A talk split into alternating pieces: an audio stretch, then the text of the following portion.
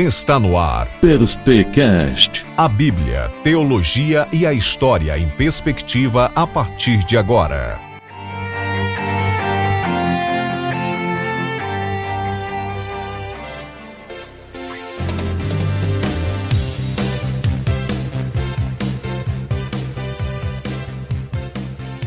Graça e paz, meus irmãos, nós somos do Perspecast, esse é o episódio 26. Eu sou Kleber Santos e hoje nós vamos falar sobre patrística novamente, falar sobre a soteriologia na patrística ou a perspectiva de salvação nos pais da igreja, num bate-papo aí com o Rodrigo Calça Lemos. Você vai perceber nessa gravação que eu não estou presente por motivos de força maior, não pude estar, mas o Giovanni Carvalho fez uma entrevista com o Rodrigo que já tem um livro sobre esse assunto e tá muito legal o bate-papo. Confere aí logo depois dos nossos recadinhos.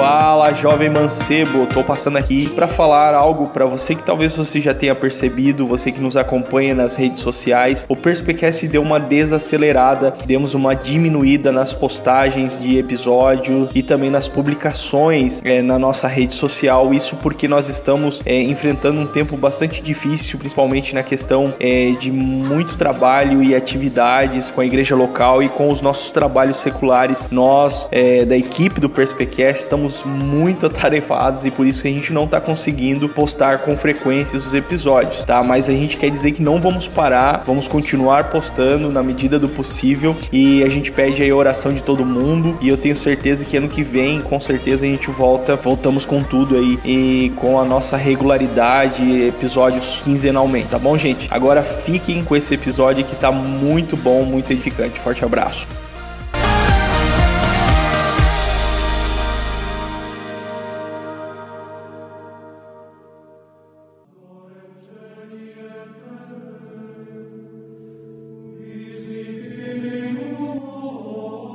Fala pessoal, aqui é o Giovanni Carvalho. Estamos apresentando mais um episódio do Prespercast na série Patrística. Dessa vez o nosso tema vai ser a soteriologia dos pais da igreja e o nosso convidado é o Rodrigo Calça Lemos. É, Rodrigo Calça Lemos, ele é membro da Igreja Evangélica Jaboque e ele está fazendo o mestrado é, de teologia. Na verdade, ele também ele é graduado em teologia pelo Seminário Teológico Evangélico Betel. E quais são aí, ô Rodrigo, dentro do mestrado, as suas especialidades que você tem estudado. É, eu quero apresentar o Rodrigo aqui, pessoal, que vai estar trazendo uma explanação nesse segundo episódio da série Patrística pra gente. Fala aí, Rodrigo. Olá, galera do Perspecast. Olá, Giovanni. Olá, Kleber. Graças paz. Muitíssimo obrigado pelo convite para falar desse assunto muito interessante que envolve os pais da igreja. Como você mencionou, eu sou formado em teologia pelo Seminário Teológico Evangélico do Betel Brasileiro e atualmente eu estou mestrando em teologia com especialização em hermenêutica e pregação bíblica, também pelo Seminário Teológico Evangélico do Betel Brasileiro. Então, nós temos uma pauta a ser seguida aqui, ela- e por sinal ela está muito interessante. Eu já vou deixar para a galera que está nos ouvindo e nos acompanhando que esse segundo episódio, o Rodrigo, ele vai, ele está se baseando com a gente aqui, cooperando dentro do livro mesmo, né, que ele escreveu, Os Pais da Igreja e a Segurança Eterna do Salvo, é uma introdução ao pensamento patrístico acerca da possibilidade da apostasia. O livro, ele é prefaciado pelo é, o Vailate, certo? O, o Exato, sim. É prefaciado pelo prefaciado pelo- professor e doutor. Carlos Auto Vailate. Obrigado pela complementação. E também nós temos aqui, ele é da editora Reflexão, né? É um livro, por sinal, muito bom. Eu já li ele. É, eu sempre consulto algumas coisas nele, eu acho ele bem interessante. Eu já falei isso pro Rodrigo desde a época do direct do Instagram. ele sabe. E a gente marcou de fazer esse, esse podcast para apresentar. Eu vou falar um pouquinho aqui, né? De forma introdutória, claro, bem introdutória mesmo, porque o Rodrigo tem muito que cooperar aqui nessa gravação desse podcast. E que umas, uma das coisas que eu vi aqui no prefácio, na introdução do livro, é que é um assunto que sempre indagou, né? é, na área, é, da, vou dizer, na área da humanidade e também, na, principalmente na área é, teológica, que é que o, o ser humano ele é carente de redenção. É, então, quando fala que o ser humano ele é ca- carente de redenção, nós estamos falando de salvação. E quando a gente fala de salvação, obviamente nós vamos falar de um desenvolvimento teológico teológico, o que que os documentos e o que que os nossos primeiros teólogos deixaram. É, e é óbvio que aqui nós estamos falando após uma era pós-apostólica, né? Depois dos apóstolos, ou seja, aqueles que talvez andaram ou até mesmo talvez foram parentes dos apóstolos, eles estavam muito próximos dos primeiros documentos e até mesmo da oralidade desses principais expositores da revelação. Dentro desse, de todo esse assunto, que obviamente nos deixa muito curioso, é a questão da, é, da possibilidade de apostasia. Discussão essa que ela não, não existe martelo batido nela, mas existe muitos posicionamentos sólidos, como por exemplo alguns que o Rodrigo vai trazer no desenvolvimento do livro. Eu acho que é, é, é uma introdução suficiente para a gente desenvolver aqui, né, Rodrigo? Se você quiser complementar a introdução para a gente partir, pode ficar à vontade, tá bom, Rodrigo? Então, pessoal, vamos partir aqui, é, dar o nosso pontapé inicial, que um dos primeiros tópicos que a gente, é, que a gente construiu foi o seguinte: existe uma expressão que, que ela diz o seguinte, uma vez salvo, sempre salvo. E aí, o que desenrola dentro dessa, dessa expressão é o seguinte: qual é a origem desse ensino? Como que se desenvolveu? É, e aí eu já deixo já mesmo para o Rodrigo, que ele trouxe aqui algumas questões relacionadas a esse ensino.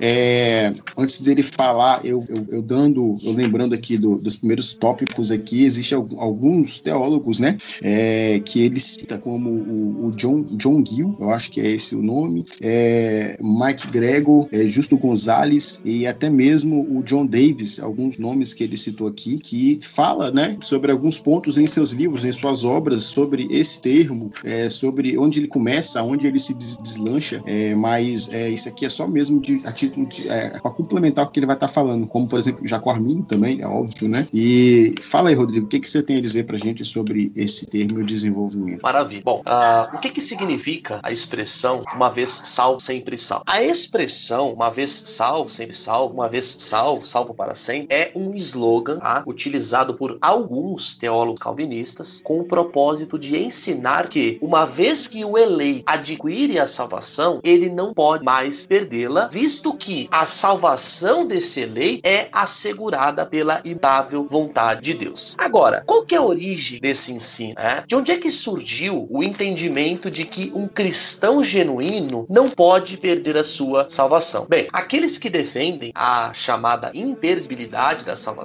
afirmam que essa doutrina foi ensinada pela primeira vez por Jesus e pelos apóstolos. Mas, a meu ver, respeitando evidentemente a essa perspectiva, eu entendo que esse ensino, o ensino do uma vez salvo, salvo para sempre, é uh, uma perspectiva estranha às escrituras. Ao que tudo indica, Giovanni e galera do Perspecast, o ensino do uma vez salvo, sempre salvo para os eleitos surgiu pela primeira vez na história da igreja com Agostinho de Tagaste, bispo de Hipona. Ele parece ter sido o primeiro pai da igreja a propor essa doutrina. E esse fato, Giovanni, é confirmado, como você muito bem mencionou agora há pouco, tanto por alguns teólogos calvistas quanto por alguns teólogos arminianos. A guisa de exemplo, se você me permite, eu vou mencionar aqui alguns desses estudiosos. Ah, por exemplo, o historiador metodista Rustus Gonzalez, em sua obra Essential Theological Terms, declara que a doutrina da perseverança dos santos parece ter sido proposta primeiramente por Agostinho, bispo de Hipona. O teólogo calvinista Louis Berkhoff, do mesmo modo, em sua teologia sistemática, afirma que quem primeiro ensinou explicitamente a doutrina da perseverança dos santos foi Agostinho. O pastor calvinista Henry Knapp, igualmente, em seu artigo Augustine and Owen of Perseverance, ou Perseverance, disse que a maioria das uh, pesquisas sobre a doutrina da perseverança dos santos é unânime em apontar Agostinho como formulador original da doutrina. O estudioso calvinista R. Kisley, semelhantemente, em um verbete que ele escreveu para o Novo Dicionário de Teologia, editado pelo Ferguson e pelo Wright, asseverou que foi Agostinho quem primeiramente elaborou uma doutrina da perseverança como consequência de suas convicções a respeito da predestinação. E por fim, mas não menos importante, os teólogos arminianos Jack Cottrell, Daniel Corner, Carlos Augusto Vailate também afirmam que o ensino da perseverança dos santos foi proposto primeiramente por Agostinho no quinto século. Lembrando que eu poderia citar aqui vários outros estudiosos que afirmam que o ensino do uma vez salvo, sempre salvo começou primeiramente por Agostinho. Agora, uh, é importante que se diga, Giovanni e amigos aqui do Perpecast, que embora Agostinho tenha sido o formulador original do entendimento de que o eleito uh, não pode perder a salvação, o pensamento dele, o pensamento de Agostinho, tem uma peculiaridade muito interessante que poucas pessoas conhecem. Ah, Agostinho, no começo da sua conversão, ele defendia a predestinação condicional, ou seja, Deus escolhia para salvar aqueles a quem ele previu que creria em Cristo inicialmente e que perseveraria crendo em Cristo até o fim de sua vida. Entretanto, com o passar do tempo, depois ah, que Agostinho teve algumas experiências pessoais, ele mudou radicalmente de opinião e passou a ensinar, por exemplo, que Deus ele escolhe as pessoas para salvar não mais de forma condicional, mas sim de forma incondicional, unilateral. Por conta dessa mudança de pensamento, é curioso porque, e aí vem o meu ponto, Agostinho ele passou a fazer uma distinção muito interessante entre duas classes de salvos, a saber, os eleitos e os crentes. Para Agostinho, aqueles a quem Deus elegeu incondicionalmente para salvação, Deus dá dois dons: o dom da initium fidei, que é o começo da fé, a capacidade que o indivíduo tem para crer, e o dom da perseverantes fidei, ou seja, a perseverança na fé. Então Agostinho ensinou que o eleito, aquele a quem Deus incondicionalmente elegeu para salvação, esse eleito ele recebe dois dons: o initium fidei, que é a capacidade de crer inicialmente, e o perseverantes fidei, que é a perseverança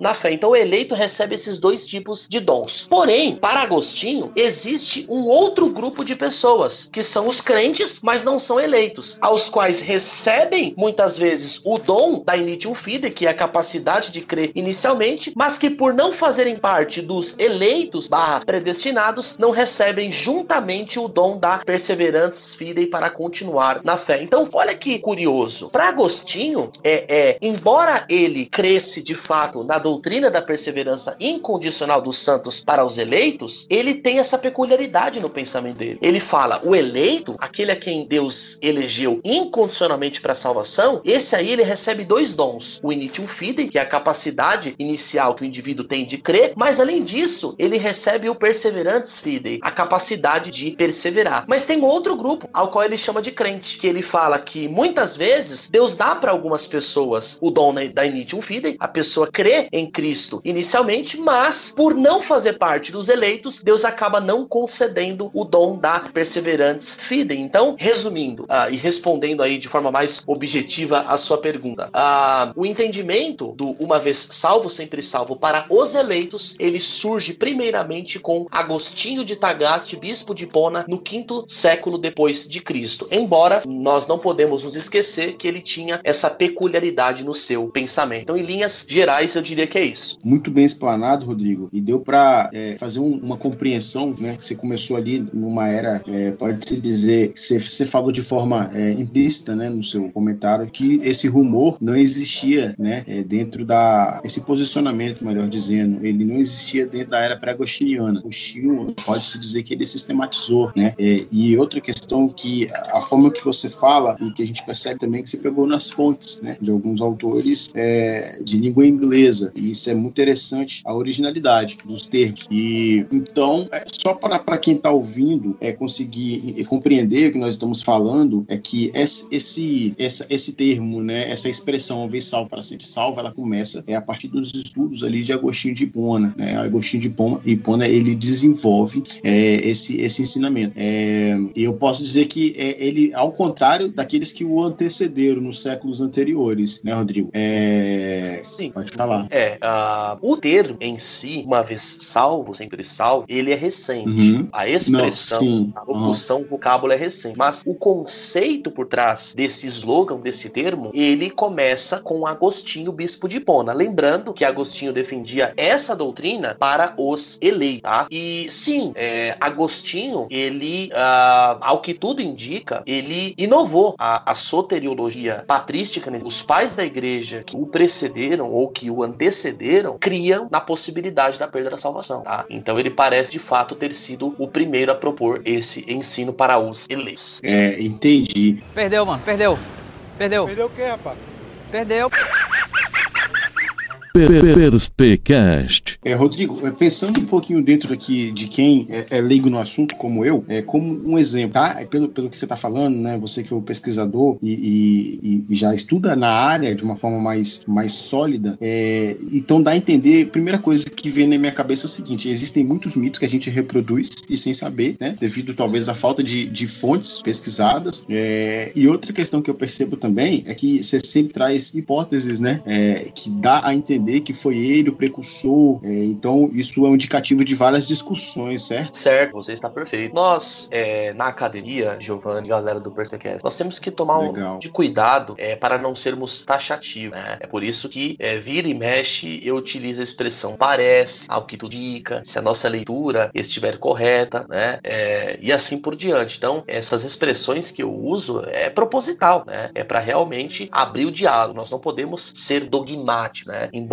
ah, eu seja muitíssimo inclinado a pensar dessa forma, eu dialogo com aqueles que pensam diferente, né? Como você mencionou, muitos outros estudiosos falam que não, que na soteriologia pré-agostiniana nós conseguimos já vislumbrar o ensino do uma vez salvo, sempre salvo. Então, por isso que eu sempre, embora tenha as minhas convicções, as minhas crenças, eu sempre abro para esse diálogo que eu creio que seja importante. Não posso ser taxativo, dogmático e assim por diante. Poxa, muito legal, muito legal. A gente, além da gente estar tá falando aqui, né, Rodrigo, de, de um assunto histórico e teológico, e, e, e vou dizer, eu risco dizer que ele não é simples, e a gente já traz uma lição para quem quer realmente nadar nas áreas acadêmicas, né? É uma área que também existe labor e existe muito diálogo. É, é partindo aqui para o segundo, segundo ponto, é uma questão que a gente vai, vai querer falar aqui agora também é o seguinte: é, qual era o entendimento da tradição teológica pré-agostiniana, né? Que já está falando aqui de forma prévia, no que diz respeito à segurança da salvação. É, ou seja, o que, que eles pensavam, né? Qual era o entendimento deles ali naquela época, é, antes de Agostinho, diz respeito à segurança da salvação? Giovanni, antes de responder essa pergunta, se você uhum. me permite, eu creio que seja importante nós fazermos uma observação. Tá? Os primeiros pais da igreja tiveram que lidar com inúmeras perseguições, tanto físicas quanto intelectuais. Tá? Por uhum. isso, devido a essas perseguições, as discussões até o quarto século se concentravam sobre temas como, por exemplo, a extensão do cano, a pessoa do pai, a pessoa do filho, a pessoa do espírito, a igreja, os sacramentos e assim por diante. Tá? Então, é, os primeiros pais da igreja, eles não trataram estritamente e, ou detidamente sobre o tema da salvação. Né? Eles eles não, não trabalharam essa questão sobre a segurança ou não da salvação, sobre a preservação condicional ou incondicional. Essa não era a discussão nos primeiros séculos, tá? Por conta de, de eles estarem envolvidos em várias perseguições, eles tratavam a respeito de outros temas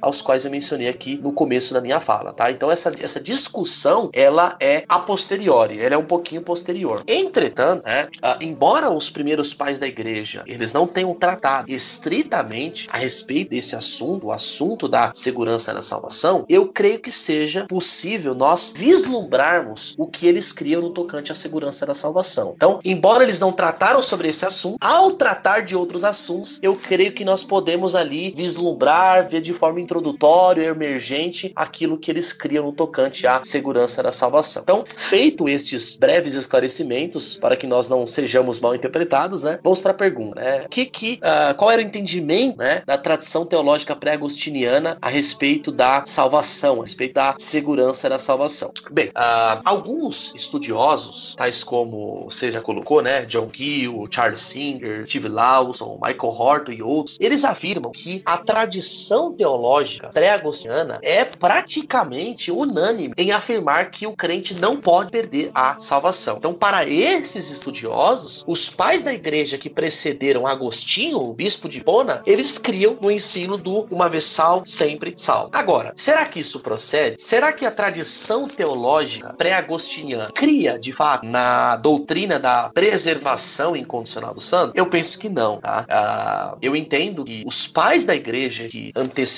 Agostinho, eles criam sim na possibilidade da perda da salvação. Aliás, no ano passado, como você já disse no início, eu escrevi um livro intitulado Os Pais da Igreja e a Segurança Eterna dos Salvos, uma introdução ao pensamento patrístico, acerca da possibilidade da apostasia. E nessa obra eu objetivo demonstrar exatamente o contrário. Meu propósito com essa obra é mostrar exatamente o contrário, é ir na contramão daquilo que foi proposto pelo Gill, pelo Singer, Pelo Lawson, pelo Horton e pelos outros. Ou seja, meu propósito na obra é tentar comprovar que os pais da igreja que antecedem Agostinho criam na possibilidade da perda da salvação. Então, ah, respondendo aí a sua pergunta, o entendimento da tradição teológica pré-agostiniana é, eu tenho crido que é o de que um cristão genuinamente convertido pode sim perder a salvação. Então, a tradição teológica pré-agostiniana, até onde eu pude consultar, crê na possibilidade da perda da salvação. Essa era, grosso modo, a opinião dos pais da igreja que antecederam Agostinho. Que quando nós falamos de tradição teológica pré-agostiniana, né, alguns ouvintes eles talvez não, não entenderam eh, esse tipo de nomenclatura. Então, a tradição teológica pré-agostiniana é o pensamento dos cristãos, dos pais da igreja que antecederam ou precederam Agostinho de Tagaste, bispo de Hipona. Então, esses cristãos, a meu ver, defenderam a possibilidade da perda da salvação. É, então, dada aqui essa, essa resposta do Rodrigo em relação, né, entendimento pré-agostiniano antes, né, entende-se então que os pais da igreja ali, é, eles já é, entendiam sim que um crente ele pode perder a salvação. É, e o que é interessante que, é, fazendo uma conexão entre a primeira e a segunda pergunta, é, a primeira que a gente falou sobre a expressão uma vez salvo, sempre salvo,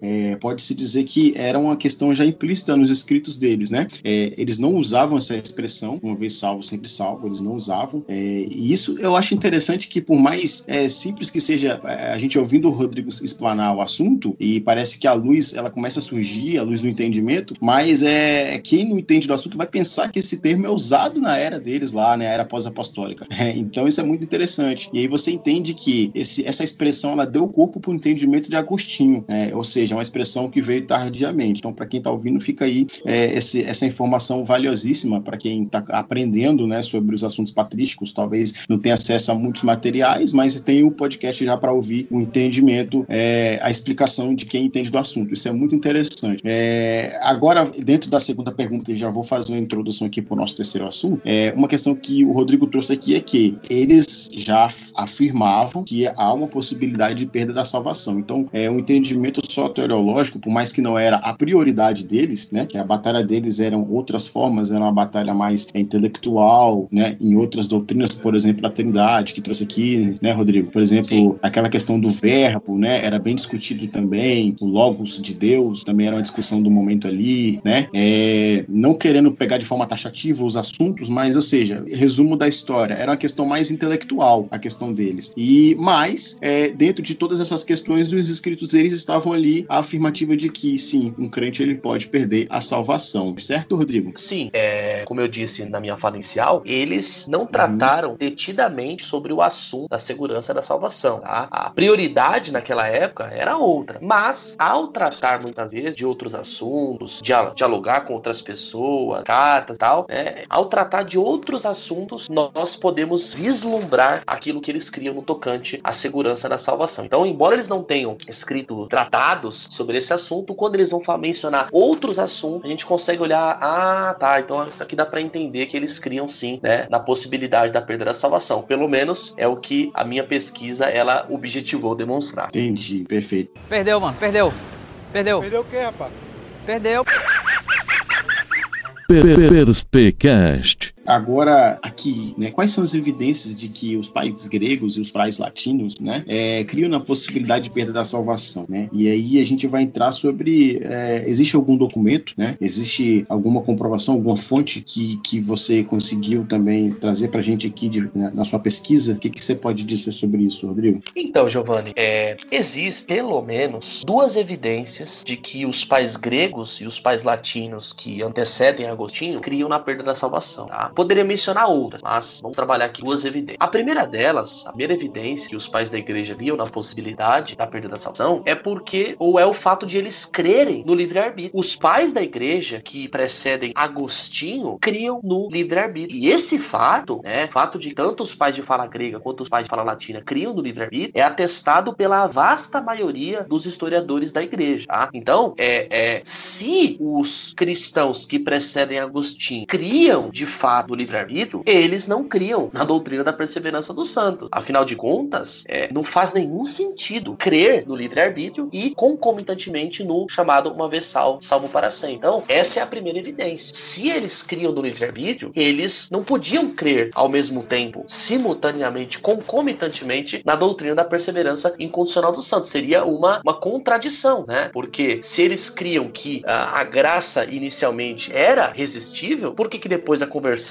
ela se tornaria irresistível? Então, se inicialmente o indivíduo tinha liberdade para seguir ou não a Cristo, por que, que depois que ele decide uh, seguir a Cristo, ele não pode depois revoltar a, a, a, se envolver no pecado e assim por diante? Então, eu, eu diria que essa é uma a primeira evidência, tá? A, a, primeira evidência de que os pais da igreja criam na perda da salvação é o fato de eles crerem no livre-arbítrio. Tanto os pais de fala grega quanto os pais de fala latina. É claro que os pais de fala grega, eles tinham uma visão acerca do livre-arbítrio, eles eram um pouco mais pessimistas, tá? Enquanto que os pais de fala latina, é, perdão, os pais de fala grega eram mais uh, otimistas no que diz respeito ao livre-arbítrio, enquanto que os pais de fala latina eram um pouco mais pessimistas, né? Os gregos enfatizavam, os pais gregos enfatizavam um pouco mais o livre-arbítrio do homem, enquanto os pais latinos ali, seguindo Jerônimo, Agostinho e outros, já tinham uma visão mais pessimista. Mas tanto os pais de fala grega quanto os pais de fala latina criam no livre-arbítrio. Os gregos enfatizavam mais a liberdade humana e os latinos não, mas ambos, reitero, criam no livre-arbítrio. Então eu diria que essa é a primeira evidência, tá? A segunda evidência que nós temos de que os pais da igreja criam na possibilidade da perda da salvação são as declarações dos próprios pais da igreja e de alguns documentos do período patrístico. Então, por exemplo, a Didaquê, é, também chamada de o ensino dos doze apóstolos, ela é considerada o mais antigo manual eclesiástico do cristianismo. No capítulo 16, 1 ao 3, está escrito assim: Vigiem sobre a vida de vocês. Não deixem que suas lâmpadas se apaguem, nem soltem o cinto dos rins. Fiquem preparados, porque vocês não sabem a que hora o Senhor nosso vai chegar. Reúnam-se com frequência para procurar o que convém a vocês, porque de nada lhes servirá todo o tempo que vocês viveram a fé se no último momento vocês não estiverem perfeitos. De fato, nos últimos dias, os falsos profetas e os corruptores se multiplicarão. As ovelhas se transformarão em lobos e o amor se transformará em ódio. Nós podemos perceber é, nessas palavras, nessa declaração, que na concepção didaqueana, se assim podemos dizer, não basta ter apenas um momento de fé. Longe disso, é necessário que perseveremos até o final, pois do contrário, as consequências podem ser trágicas. É o que diz a Didaquê. A Clemente de Roma. Poucas informações são conhecidas sobre a vida de Clemente, tá? O que sabemos é que ele foi um dos primeiros bispos da igreja de Roma. Alguns acreditam que ele tenha sido discípulo de Paulo e Pedro. Tá? No capítulo 28, né, é, 1 e 2, é, de uma carta que ele endereça à igreja de Corinto, ele disse o seguinte: Portanto, se ele, Deus, vê e ouve, temamo-lo e destruamos os desejos impuros das ações vis, para que sejamos protegidos pela sua misericórdia dos julgamentos futuros. De fato, para onde alguém de nós poderá fugir de sua mão poderosa? Qual mundo dará refúgio a quem dele desertou? É interessante, Giovanni, galera do Perspecast, que a palavra empregada aqui é, em 1 Clemente 28, 2 para desertar é o verbo grego automóleo, que na Septuaginta, ou Septuaginta, que é a tradução do Antigo Testamento hebraico para o grego, que ocorre entre terceiro e primeiro séculos de, antes de Cristo, essa expressão ela significa passar voluntariamente de um campo ao outro, ser um transfuga, mudar de partido, uh, mudar de aliado, desertar, rebelar-se. Em Heródoto e no grego ático, o termo mantém o significado de desertar, sentido este também preservado no período patrístico. Sendo assim, resumindo, desertar em primeira Clemente transmite o sentido de abandonar a Deus, virar-lhe as costas. Clemente admite a possibilidade de um cristão apostatar-se da fé de tal modo que venha a perder a sua salvação. Segunda Clemente, né, também é um texto bastante interessante. Ela, ela é chamada de Segunda Clemente devido à, errônea identificação de sua autoria com Clemente, bispo de Roma, de Roma. É um sermão anônimo, tá? Que foi escrito muito possivelmente em Alexandria, no Egito, antes da metade do segundo século depois de Cristo. A seção 6, uh, 6 e 7 declara assim: Nós achamos que é melhor detestar o que temos aqui, pois é insignificante transitório e perecível e valorizar o que temos lá, coisas boas e imperecíveis. Sim, se fizermos a vontade de Cristo, encontraremos descanso. Mas se não for assim, nada nos salvará do castigo eterno se deixarmos de obedecer os mandamentos. Esse texto é muito forte e, e ele demonstra, a meu ver, de forma clara, de que se os cristãos não vigiarem, eles podem perder a salvação. Se eles não perseverarem, as consequências podem ser trágicas. Essa é a, a opinião de Segunda Clemente. É um texto autoexplicativo. Né? A, a epístola de Barnabé, essa carta, ou essa epístola, é normalmente conhecida, meio ali dos estudos da patrística, como pseudo-Barnabé. Tá? Embora leve o nome do uhum. companheiro de jornada de Paulo, a autoria desse documento é certamente desconhecida. Mas no capítulo 4, do 12 ao 14, tem uma declaração bem legal, bem interessante. Olha o que, que esse documento diz. O Senhor Sim. Julgará o mundo com imparcialidade. Cada um receberá segundo o que fez. Tomemos cuidado para não ficarmos tranquilos como chamados, adormecendo sobre os nossos pecados, de modo que o príncipe do mal se apodere de nós e nos afaste do reino do Senhor. Tomemos cuidado, como está escrito, para que não sejamos encontrados entre os muitos chamados, mas pouco escolhidos. Se um cristão ele não pode perder a salvação, é... qual é o sentido dessa, dessa advertência? Então, nós temos aqui mais uma declaração. Não sei se você quer fazer algum comentário, Giovanni. Eu separei aqui mais algumas outras evidências, mas eu vou deixar você comentar aí um pouquinho. não, eu achei bem pertinente, já estava falando, né? É... dá para perceber eles colocando na balança a questão do salvo e a possibilidade dele perder sua salvação. É, Pode-se dizer assim, né, Rodrigo? Mas uhum. você pode continuar é, trazendo aí é, o resultado das pesquisas pra gente, porque eu acho que está bem, tá bem engajado, tá ótimo. Perdeu, mano, perdeu. Perdeu. Perdeu o quê, rapaz? Perdeu.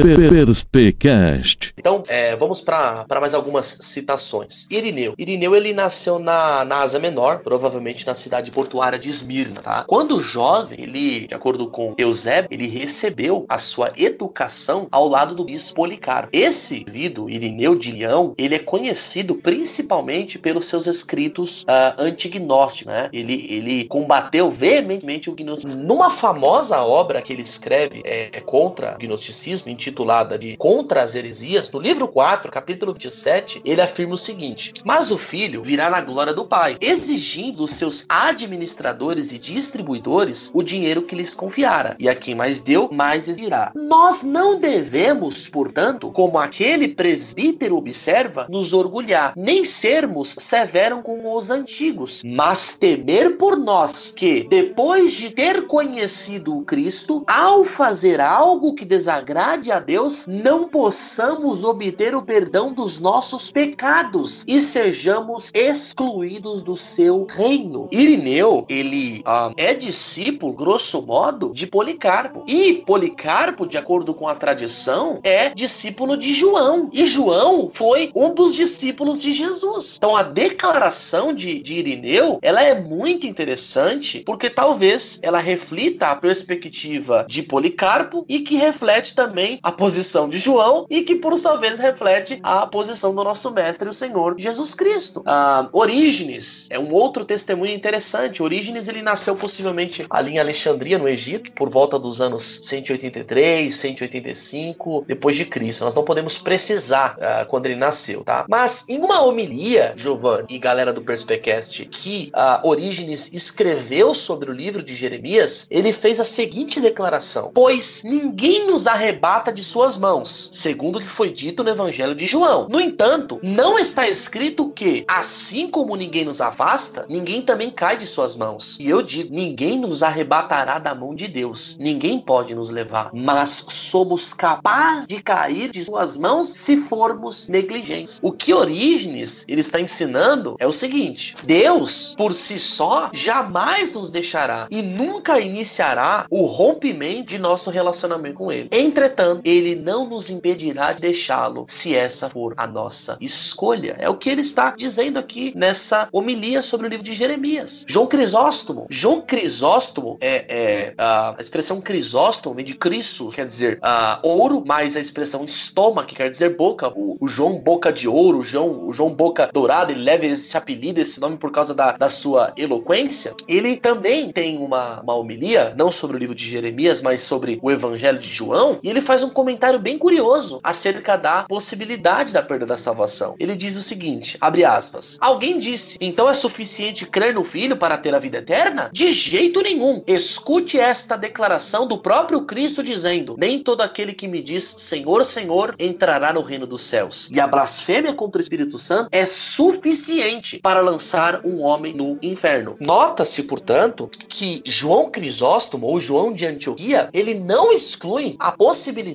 de um crente cometer a blasfêmia contra o Espírito Santo e, por conseguinte, sofrer a punição eterna. Uma outra evidência que nós temos é Tertuliano. Tertuliano ele nasceu em Cartago, na atual Tunísia, em torno do ano 160 depois de Cristo. Foi um famoso escritor da Igreja Antiga, era um advogado, defensor ferrenho do, do cristianismo. Ele teve uma contribuição muito grande para a ortodoxia trinitariana, tá? Embora no fim de sua vida ele tenha aderido a um movimento dissidente conhecido como montanismo, ele teve uma, uma contribuição muito grande. É um importante teólogo da Igreja Antiga. A Igreja Católica não considera ele como um pai da Igreja, tá? Mas muito, muitos protestantes acabam o, o, considerando. Então ele tem uma importância muito grande. E, e na obra é, é, é intitulada Scorpiati, né? Scorpiati é uma referência ao antídoto contra a picada do escorpião, ou seja, contra o gnosticismo. É nessa obra Scorpiati, Tertuliano ele fez uma profunda declaração a respeito da possibilidade da perda da salvação. Observe o que, que ele diz. Deus previu que a fé, mesmo depois do batismo, estaria em perigo. Que a maioria, depois de alcançar a salvação, estaria perdida novamente, sujando o vestido da noiva por falhar em fornecer óleo para as suas lamparinas. Ah, uma outra evidência, eu poderia citar aqui muitas outras, mas eu vou fazer essa última, vou parar por aqui, é a de Cipriano. Cipriano nasce ali entre os anos 200, 210 depois de Cristo, muito possivelmente na cidade de Carta, tá? E em uma obra titulada Tratado, ele faz duas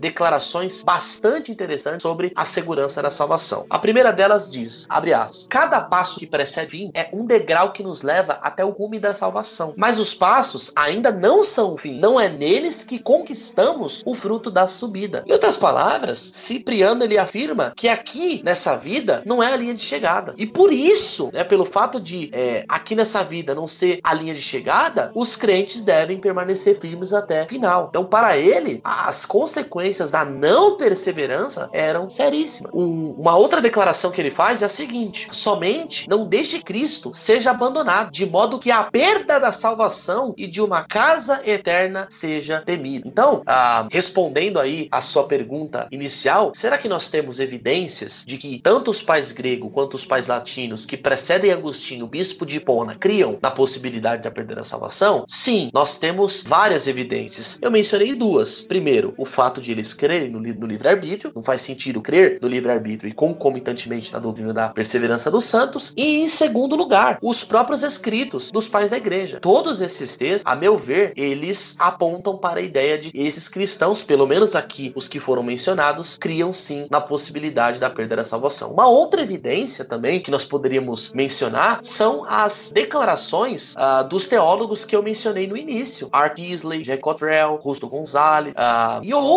que afirmam que o ensino da perseverança do santo começa com Agostinho. Ora, se os estudiosos afirmam que começa com Agostinho, nós podemos concluir que os cristãos que precedem Agostinho criam no contrário, ou seja, criam na possibilidade da perda da salvação. Para quem nunca leu o livro, vai entender, depois que dá uma olhada, que o Rodrigo foi bem, bem didático e, e taxativo, né? Nos principais expoentes, e a gente conseguiu desenhar muito bem aí os assuntos. Pessoal, visto aí esse panorama, né? Esse panorama dentro do, dos principais aqui expoentes que o, que o, o Rodrigo nos trouxe, e também os pais latinos, os pais gregos, eu acho que foi muito bem didático, né? Para quem vai pegar de primeira viagem um assunto, ou quem quer é, aperfeiçoar, quer entender melhor, isso aqui já é uma boa indicação. É, então, visto que no começo já falamos aqui da, da era pré-agostiniana, antes de Agostinho, falamos um pouquinho do que Agostinho pensou e sistematizou, né? É, agora é, eu vou caminhar para a conclusão, vou deixar o Rodrigo é, nos encaminhar para essa conclusão e a gente vai chegar já no, fim desse segundo episódio aí da série Patrística. Vai lá, Rodrigo. Maravilha, Giovanni. Pessoal aí do Perspecast que tá me ouvindo, uh, eu gostaria de concluir esse podcast fazendo um apelo a vocês, no sentido de que vocês estudem os pais da igreja, estudem os escritos dos pais da igreja. Muitas pessoas pensam que a teologia ela começou na reforma, mas não, ela não começou na reforma. Nós temos teologia e boa teologia, diga-se passagem, já na patrícia. Então estude os pais da igreja. Nós não podemos negligenciar e ou desprezar a herança teológica que esses primeiros cristãos, cristãos nos legaram. Então estude a patrícia. E se você quiser saber mais sobre esse assunto, se vocês gostaram aí do podcast e quiserem aprender mais sobre o que os pais da igreja criam ou não na possibilidade da perda da salvação, eu sugiro que vocês comprem o meu livro, Os Pais da Igreja e a Segurança Eterna dos Salvos, uma introdução ao pensamento patrístico acerca da possibilidade da apostasia, e ele foi publicado pela editora Reflexão. Então vai lá no site da editora Reflexão, compra o livro e estude esse assunto que é extremamente importante. E uh, gostaria de agradecer a você, Giovanni, convite. Muitíssimo obrigado a você, ao Kleber e toda a galera do Perspecast. Muitíssimo obrigado. Show, show, ótimo. É, na verdade, a gente que agradece, cara, é, pela sua disponibilidade. É, obviamente, você é um cara compromissado, né, de segunda a segunda,